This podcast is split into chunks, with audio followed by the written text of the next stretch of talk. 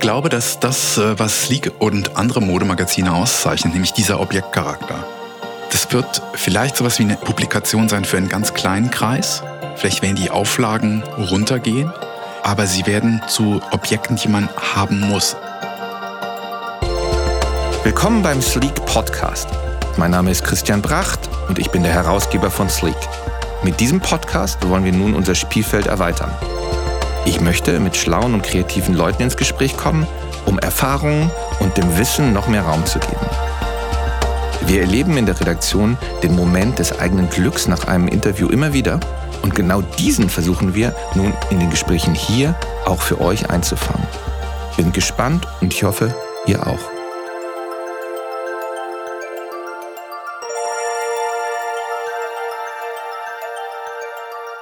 Willkommen beim Sleek Podcast. Heute haben wir zu Gast Dr. Thomas Köhler. Dr. Thomas Köhler ist Kunsthistoriker und äh, vor allem Direktor der Berlinischen Galerie in Berlin hier in Kreuzberg.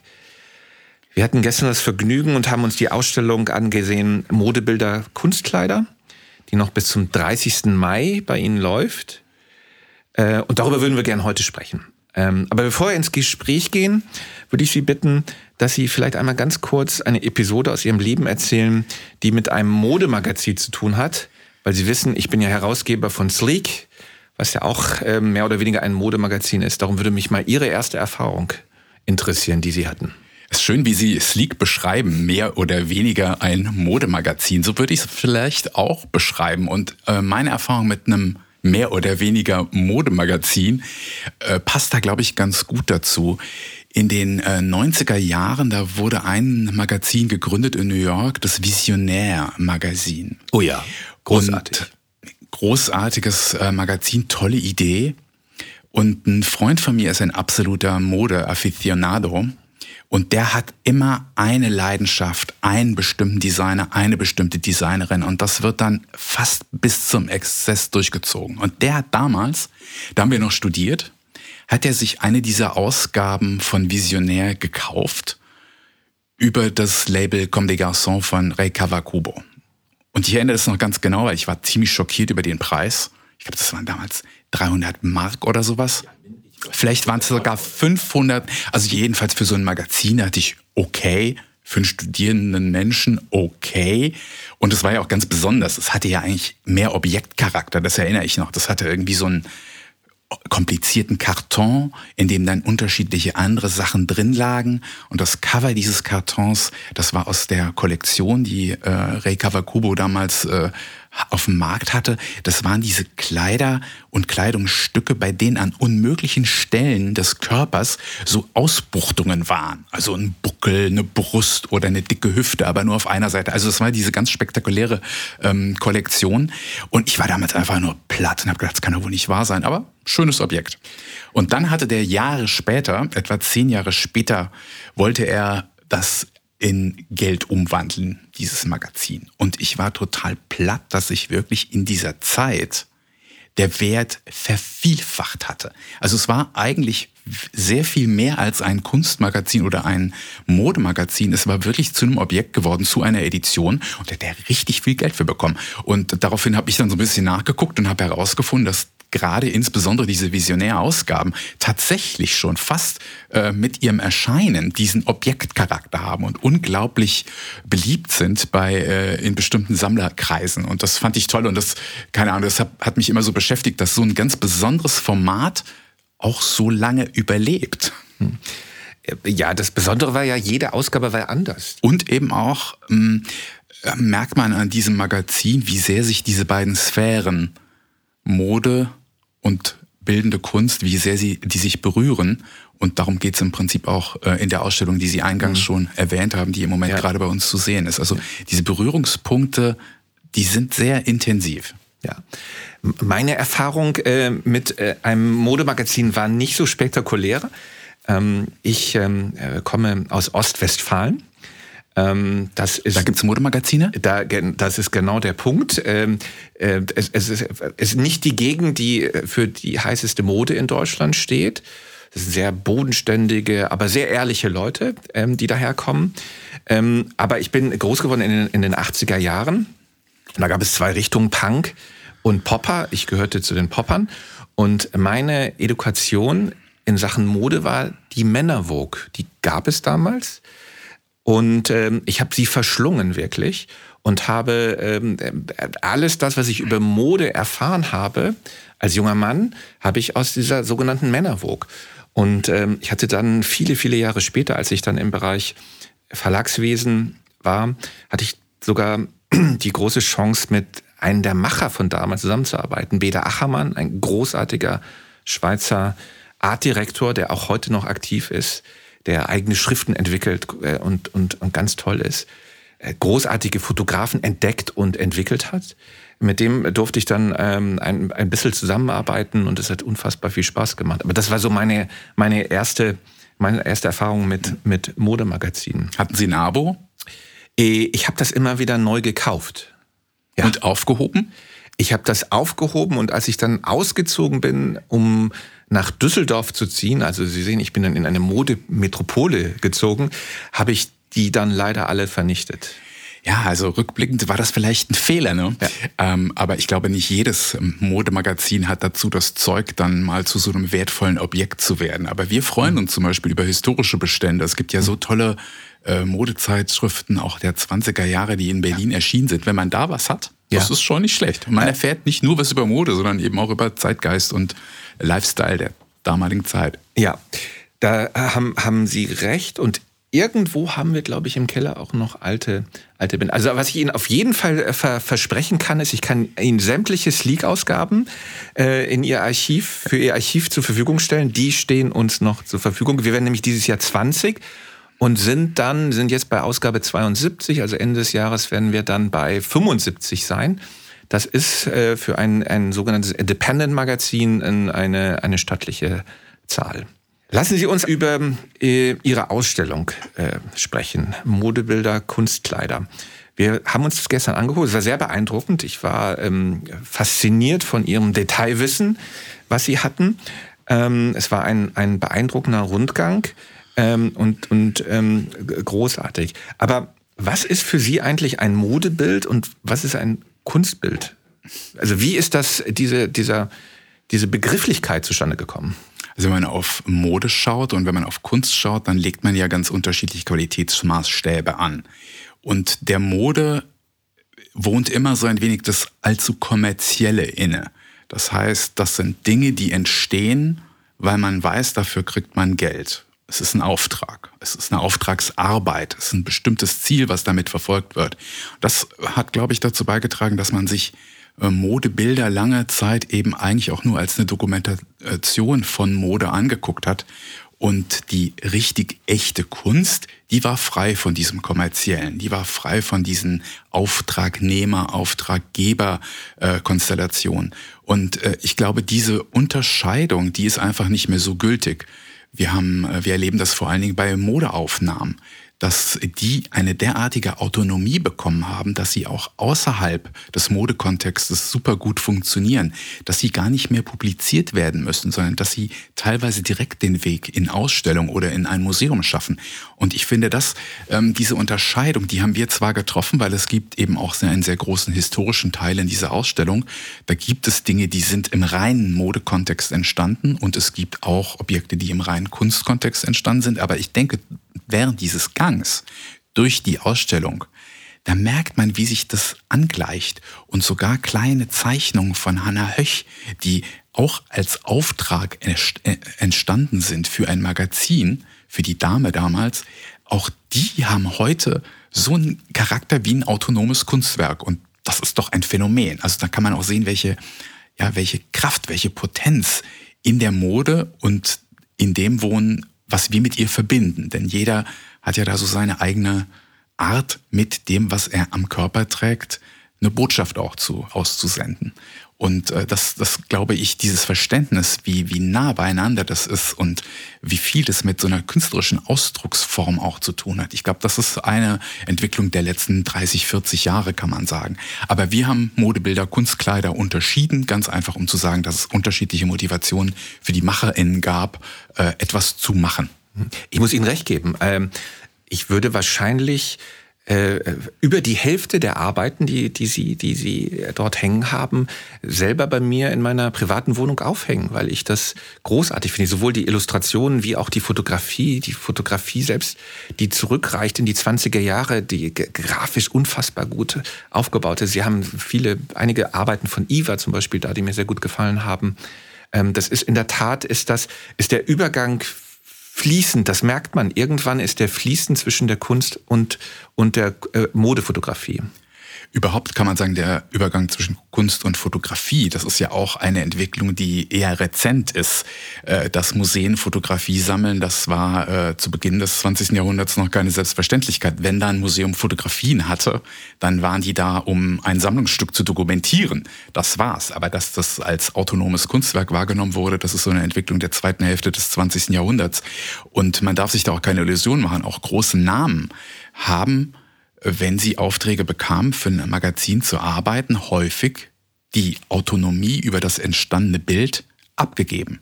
Da wurde beschnitten, geschnitten, andere Ausschnitte ausgewählt. Das heißt, der Fotograf, die Fotografin hatte überhaupt nicht diese ähm, Autonomie und diesen Rang und diese Selbstständigkeit, die wir heute äh, haben. Und äh, das finde ich ist, glaube ich, auch eine ganz äh, bemerkenswerte Entwicklung, dass das von so einer puren Dienstleistung zu einem sehr, sehr wichtigen, substanziell wichtigen Teil eines Magazins geworden ist. Welche fotografische Sprache wähle ich eigentlich? Und äh, heute sind ja nicht nur die Modedesignerinnen äh, und Designer-Stars, sondern eigentlich auch die, die diese Mode in Szene setzen. Und das ist, äh, finde ich, auch eine wahnsinnig tolle Entwicklung eigentlich. Ja, also Helmut Newton, äh, Irving Peng, äh, Richard Avedon, die waren Angestellte, Angestellte bei der bei der französischen Vogue, bei der amerikanischen Vogue, die haben, die waren sozialversicherungspflichtige Mitarbeiter, weisungsgebunden ähm, und ähm, überhaupt nicht ähm, freischwebende ähm, Artisten, wie sie heute der Fall sind. Ich würde niemals auf die Idee kommen, bei, bei Sleek einen Fotografen ähm, zu, zu beschäftigen als, als Angestellten. Ähm, aber das war damals so der Fall und für, für, für die für diese ähm, Fotografen ein, auch ein riesiges Sprungbrett äh, äh, für ihre Karrieren. Das stimmt. Und mir fällt jetzt so eine Anekdote ein, um auch noch einen berühmten Namen zu erwähnen, Cecil Beaton nämlich der ja auch als Ausstatter sich einen großen Namen gemacht hatte, der hat für die äh, britische Vogue gearbeitet. Und der soll, so will es die Legende, eines Tages von Condé Nast einen Anruf erhalten haben, so, wir haben hier noch ganz schön viele Sachen von dir im Keller, entweder du holst sie in der nächsten Woche ab oder wir schmeißen sie weg. Und dann ist er hingefahren und hat diese Bestände wieder an sich genommen. Also das zeigt, wie gering die Wertschätzung seiner fotografischen Leistung äh, zur damaligen Zeit noch war. Und heute gucken wir da drauf und denken uns so, wow, äh, so ein Vintage-Print von Cecil Beaton, den hätte man in der Tat auch gerne. Ja, da muss ich Ihnen recht geben.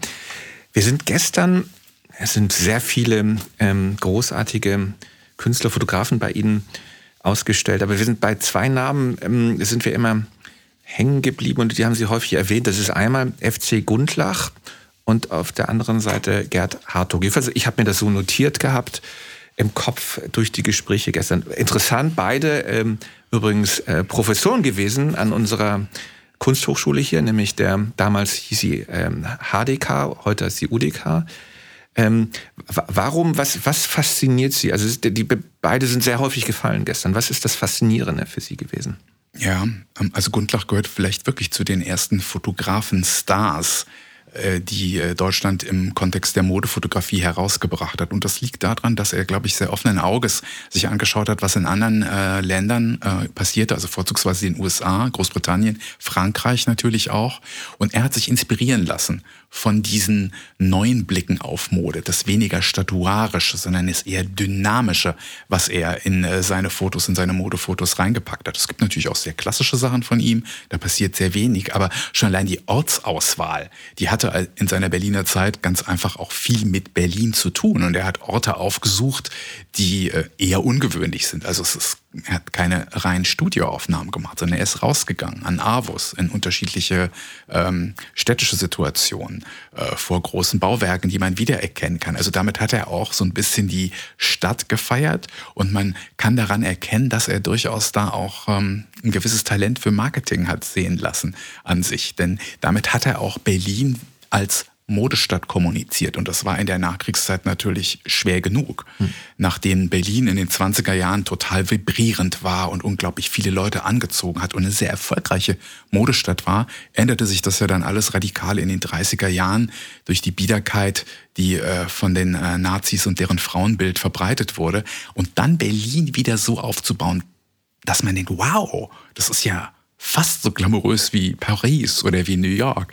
Das ist, glaube ich, äh, FC Gundlach zu danken, dass er die Frauen auch so in Szene gesetzt hat. Das war einfach Wahnsinn. Man dachte irgendwie, jeder, äh, der da auf dem Bild zu sehen ist, kommt gerade von der Opernpremiere oder strebt zur Berlinale Premiere. Das äh, vermittelt eine unglaubliche Grandezza, die so, muss man sich ja mal Berlin in, in den Nachkriegsjahren vorstellen, wahrscheinlich gar nicht anzutreffen war. Wir zeigen auch Fotografien von einem Fotografen namens Herbert Tobias und der hat da so eine andere andere, einen anderen Weg gewählt, eher den äh, roughen. Also ist mir eine Aufnahme ganz besonders erinnerlich. Da steht eine Frau in einem wirklich glamourösen, bestickten, glitzernden Abendkleid hat er fotografiert, aber sie steht auf den Trümmern eines Gebäudes. Wir wissen nicht genau, was es ist, aber es war bestimmt ein sehr großes, repräsentatives, historistisches Gebäude.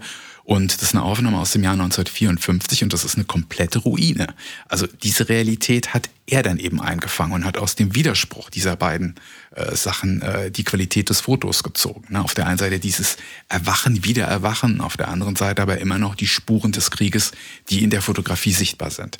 Also beide, beide benutzen die Stadt so ein bisschen als Backdrop, als Material, um die Mode zu inszenieren was übrigens heute auch wieder so gemacht wird. Aber lassen Sie uns noch mal über Gerd Hartung sprechen. Ja. Ähm, der kein Fotograf war, sondern äh, Illustrator, Kunstmaler und Hochschullehrer auch. Ähm, wie sehen Sie da die Brücke Modebild, Kunstbild?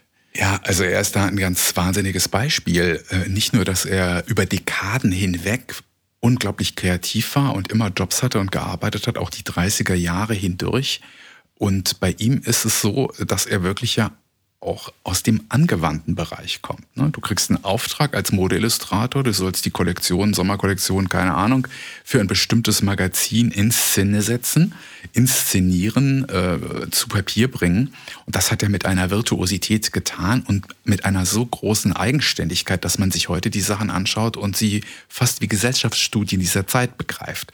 Also ich habe jetzt so vor Augen, festliche Abendgarderobe beispielsweise eines Paars. Eine ganz schlanke Silhouette, der Herr natürlich comme il faut im Smoking.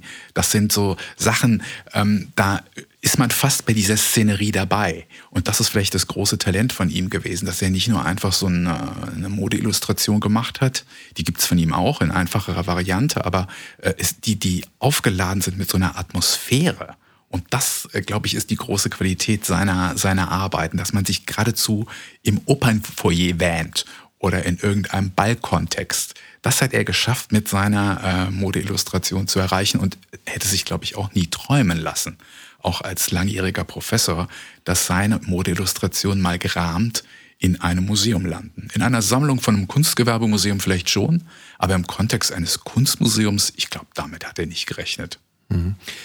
Warum Berlin steht ja nicht wirklich für den Schick, den Sie gerade beschrieben haben. Was glauben Sie, was ist der Grund dafür, dass dieses Bild, was damals so äh, entworfen worden ist in den Medien, warum sich das in der Wirklichkeit so wenig wiederfindet in Berlin?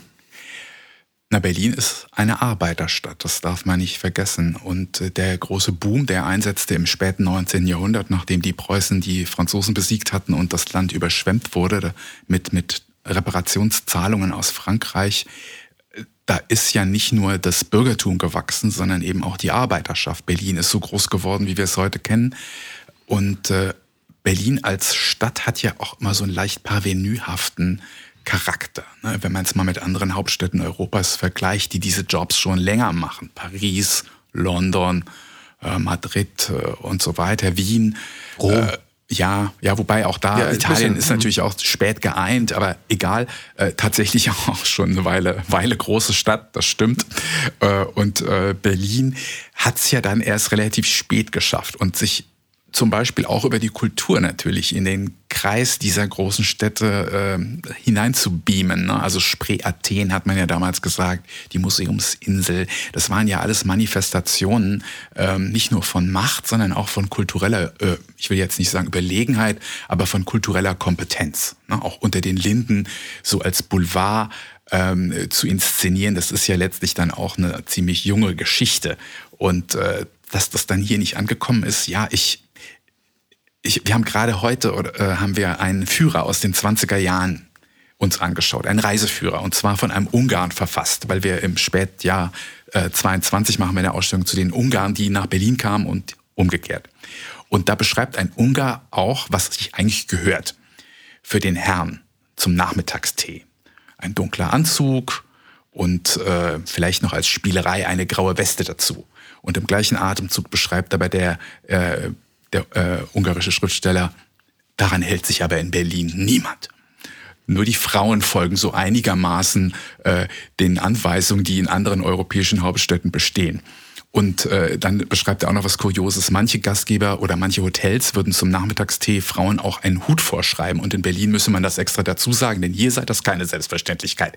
Also ich will nur darauf hinaus, es ist so ein bisschen so eine holprige Suche, glaube ich, auch nach Stil in Berlin äh, war ja auch immer alles größer und, und bombastischer. Und wenn man sich mal den wilhelminischen Baustil anguckt, das ist ja wirklich, da, da will's ja jemand wissen, offenbar. Da wird ja geklotzt. Und so ein bisschen äh, sehe ich das auch bei der Üppigkeit überhaupt, die wir dann auch in der wilhelminischen Mode sehen.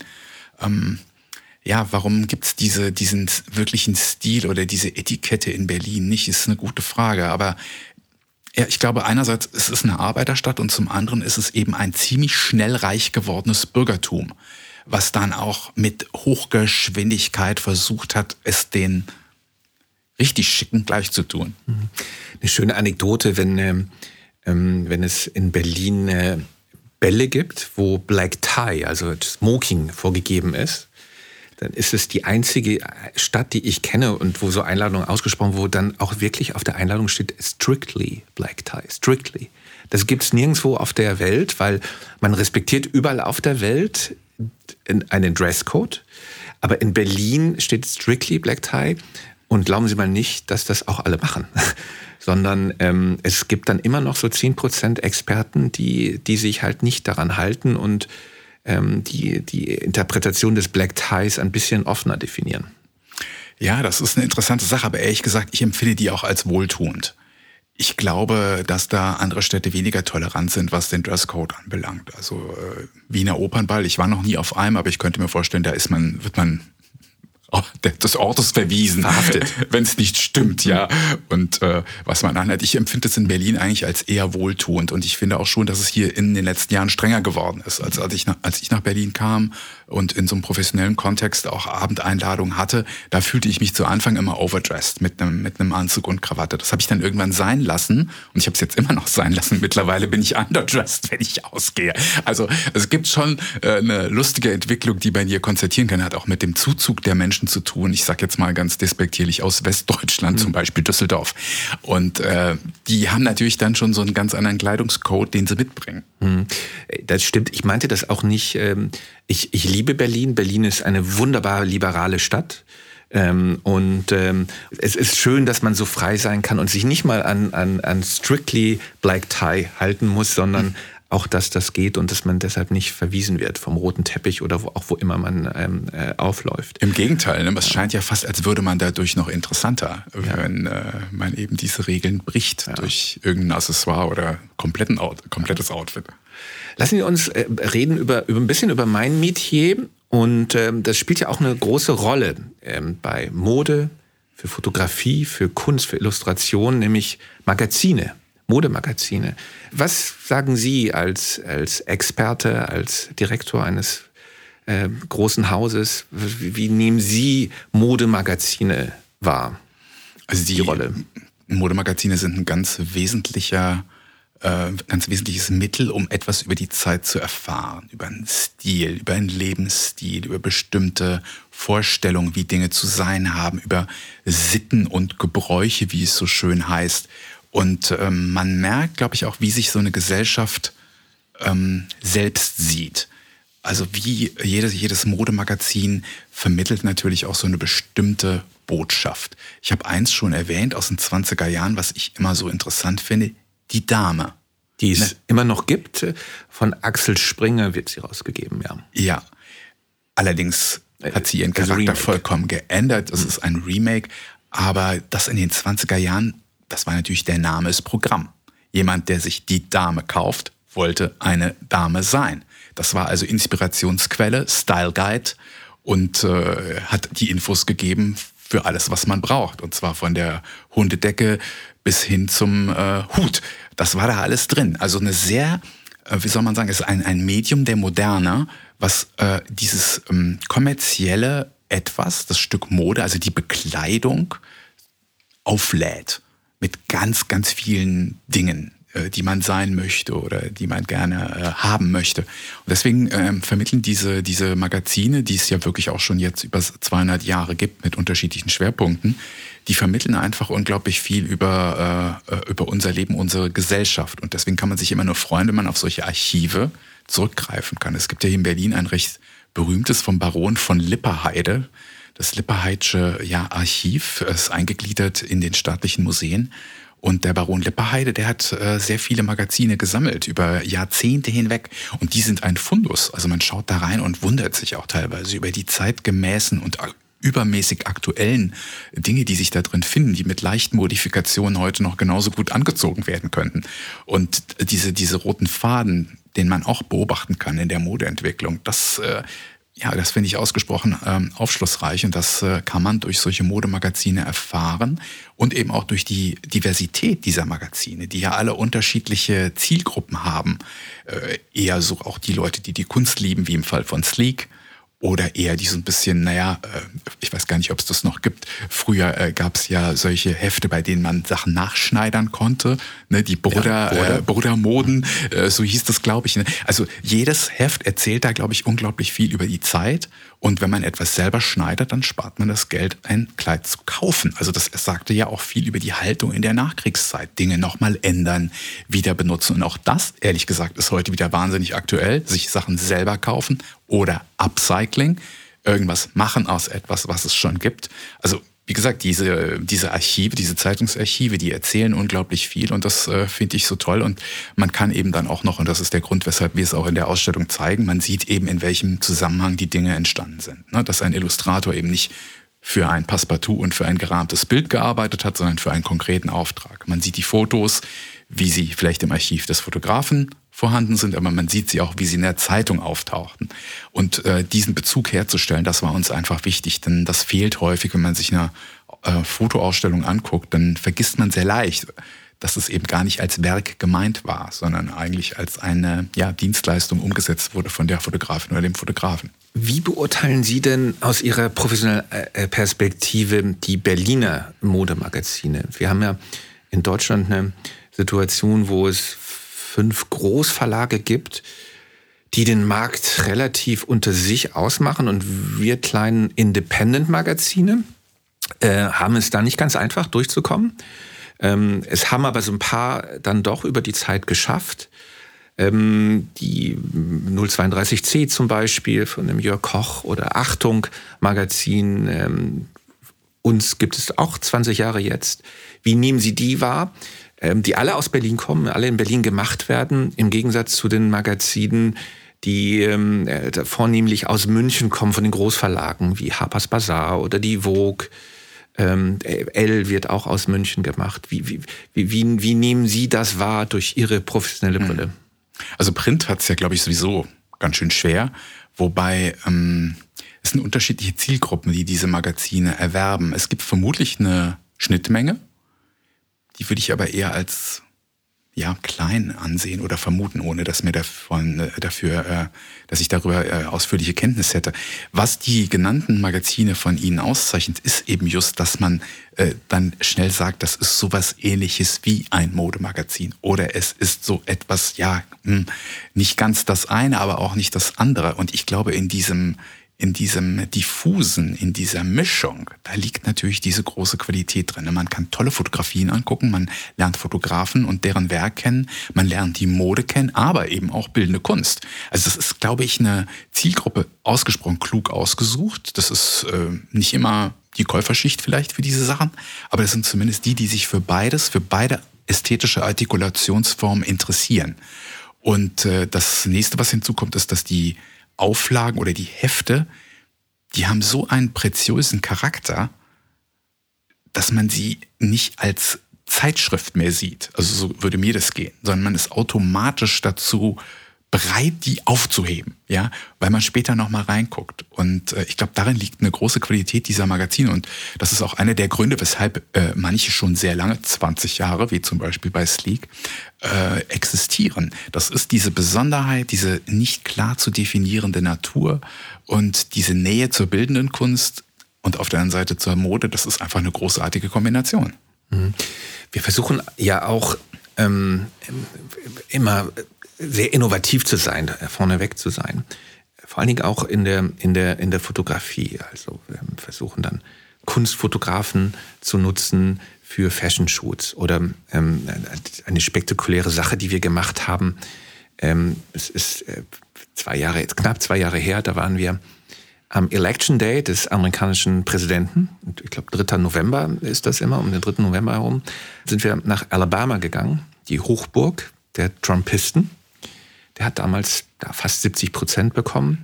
Und an dem Tag, als die alle zur Wahlurne gegangen sind, haben wir eine, eine High-Fashion-Strecke fotografiert. Was halten Sie von so einem Angang? Ist, ist, finden Sie das inspirierend? Ist das äh, provokativ? Ist das... Ja, es ist schon provokativ, wobei den Menschen ja freigestellt war, ob sie die Sachen angezogen haben oder nicht. Ähm, aber so ein Rollentausch oder in eine andere Rolle zu schlüpfen, das geht ja mit äh, Mode ganz hervorragend. Man kann ein anderer Mensch werden durch, eine, durch ein anderes Kleid oder überhaupt durch ein Kleid im Vergleich zu einer Hose oder durch einen Anzug kann man zu einem anderen Menschen werden. Also es ist äh, schon ein sehr verführerisches Angebot, was sie diesen Menschen da gegeben haben. Auf der anderen Seite haben sie sich natürlich auch instrumentalisiert, denn äh, es ist ja klar, dass sie da hingegangen sind, weil sie da mitrechnen konnten, dass sie eben mit ganz vielen Trump-Leuten zusammentreffen äh, würden, die vielleicht eher für so ein, ich sag's jetzt auch mal ganz despektierlich, für so ein Las Vegas-Style stehen oder für so ein, so ein Midwest-Style oder Southern-Style, der ja auch sehr rural geprägt ist, ne, durch, äh, durch die Gesellschaften, die da eben sind und die mit bestimmten Dingen auch ihr Geld verdienen. Also ähm, ja, provokant auf jeden Fall. Ja, das war natürlich genauso auch ähm, gedacht. Was würden Sie mir mitgeben auf den Weg, ähm, worüber wir mal nachdenken sollten beim Magazin machen? Also ich denke, ich muss das sagen, eine größere Nähe zu den Museen oder zu den Galerien ist, glaube ich, gut. Das tut beiden Seiten gut, weil sich eben, wie gesagt, diese Bereiche äh, berühren, weil es äh, Gruppen gibt, die sich für beides gleichermaßen interessieren. Das ist ein wirklich guter Punkt. Wir sprechen sehr selten mit solchen Leuten wie Ihnen über Dinge. Wir haben gestern bei Ihnen im Büro in der Tat gesprochen, so, das war eine tolle Ausstellung und lassen Sie uns doch in, in der Konversation bleiben. Ich hoffe, das bleibt auch dabei bei dieser Zusage. Aber in der Tat sprechen wir ganz, ganz selten mit, mit, mit Museumsmachern. Ja, äh, wir haben ja auch gestern darüber gesprochen, wie ist es eigentlich mit der äh, Fashion Week? Mhm. Ich meine, dass wir bei der Art Week mitmachen, ist äh, klar. Aber was ist eigentlich mit dem Interesse der äh, Leute, die Mode machen oder die Mode verkaufen? Inwieweit begreifen die äh, solche Orte wie ein Museum als ein Ort der Inspiration? Ich könnte es jetzt nur sagen von äh, Vivian Westwood, von der war ja ist ja überliefert, dass sie ganz gerne in die Tate gegangen ist oder sich auf jeden Fall immer historische äh, Gemälde angeschaut hat, weil sie da Inspiration draus gezogen hat. Teilweise formaler Natur, teilweise auch so ein bisschen diese Erotik, die man findet in Barockgemälden. Das hat sie ja da mitgenommen ich glaube auch bei Alexander McQueen oder Karl Lagerfeld. Karl Lagerfeld natürlich. Er hat, glaube ich, jedes ja. Kunstbuch gehabt auf der Welt, was es gab, als Inspirationsquelle. Tom Ford, ähm, alle, alle großen Designer. Es, ich, ich, es gibt eigentlich keinen Modedesigner, der nicht irgendwie sich inspirieren lässt durch die Kunst. Ja, ja und das äh, endet dann aber irgendwann. Ne? Das ist... Äh dann nicht automatisch so, dass man, ähm, dass sich die Bereiche dauerhaft auch füreinander interessieren. Also, wobei ich immer denken würde, die Kunsthistoriker interessieren sich natürlich für alles, was entsteht, für alle kreativen Dinge, die sich abspielen in unserer Gesellschaft. Wohingegen ähm, bei der Mode, das ist schon auch so ein Closed Circuit. Das sind schon, das ist ein ganz besonderer Kreis Und äh, nein, mich interessieren die Leute natürlich total. Und ich hoffe, dass wir die jetzt auch ins Museum kriegen, ähm, weil sie sich eben vielleicht für das ein oder andere Objekt da interessieren können und vielleicht auch da Inspiration finden. Äh, Appell an alle Modeschaffenden, schaut euch diese Ausstellung an, weil sie gibt, äh, das sind über 100 Jahre, glaube ich, die sie abbilden dort.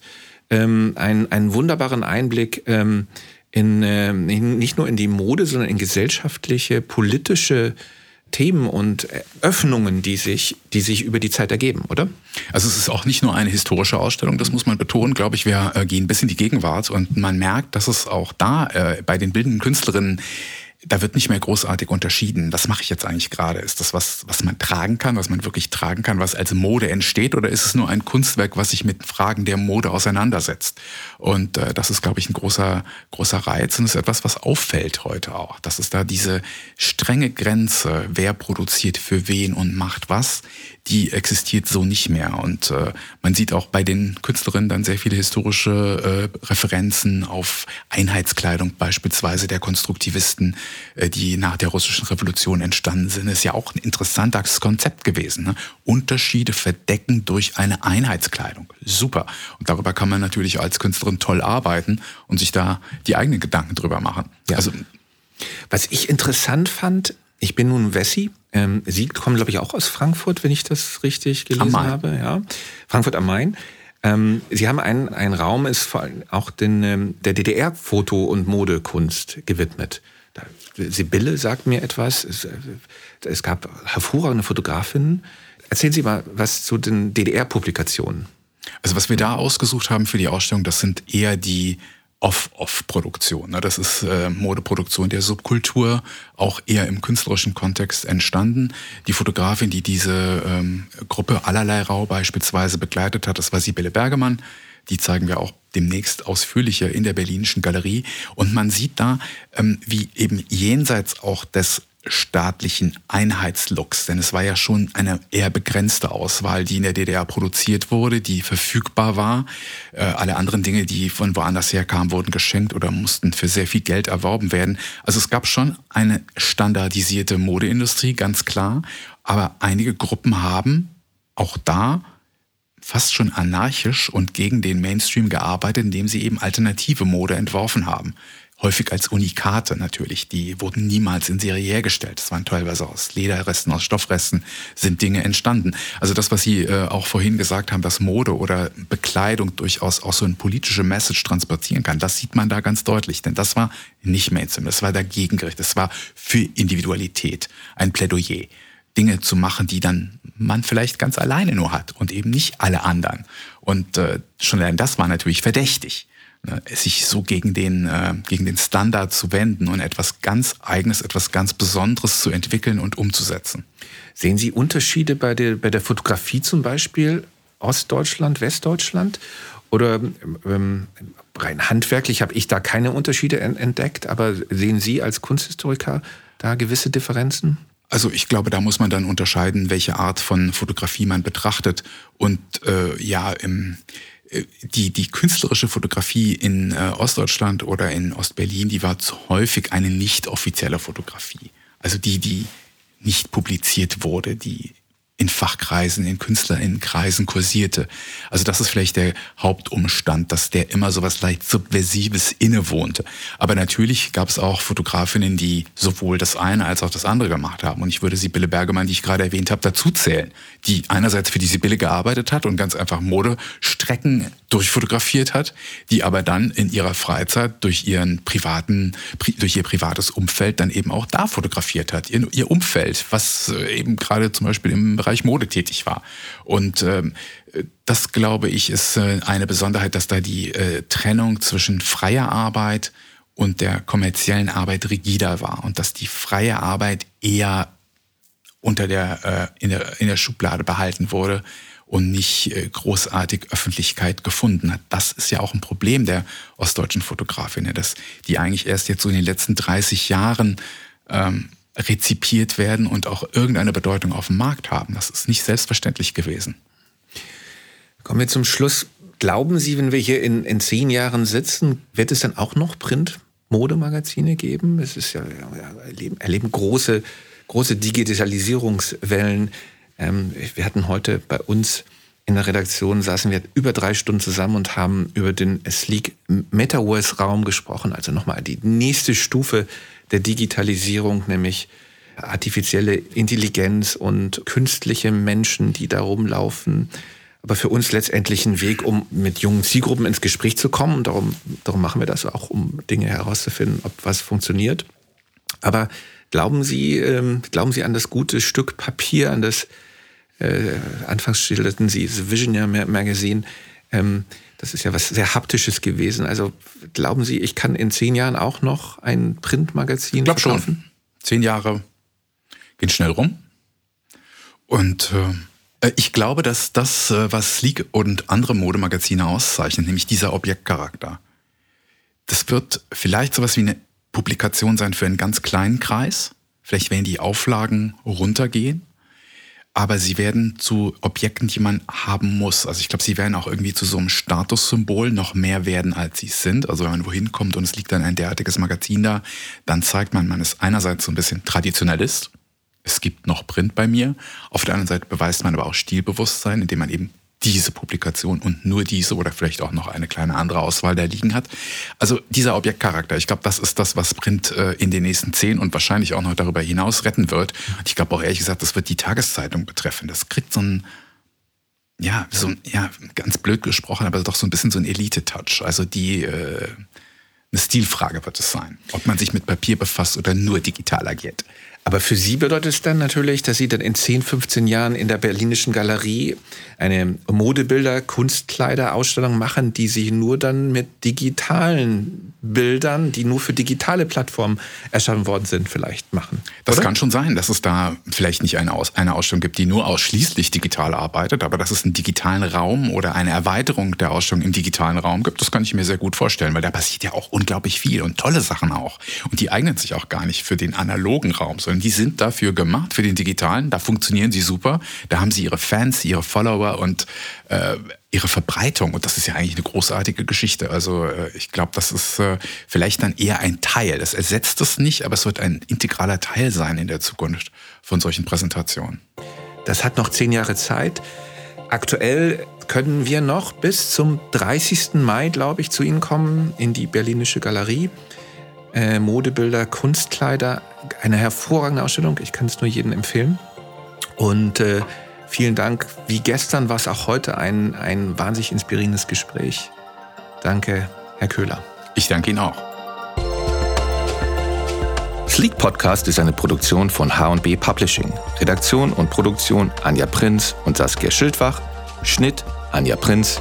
On-Air Design Henry Uhl. Musik Luca Seifert. Produktion We Are Producers.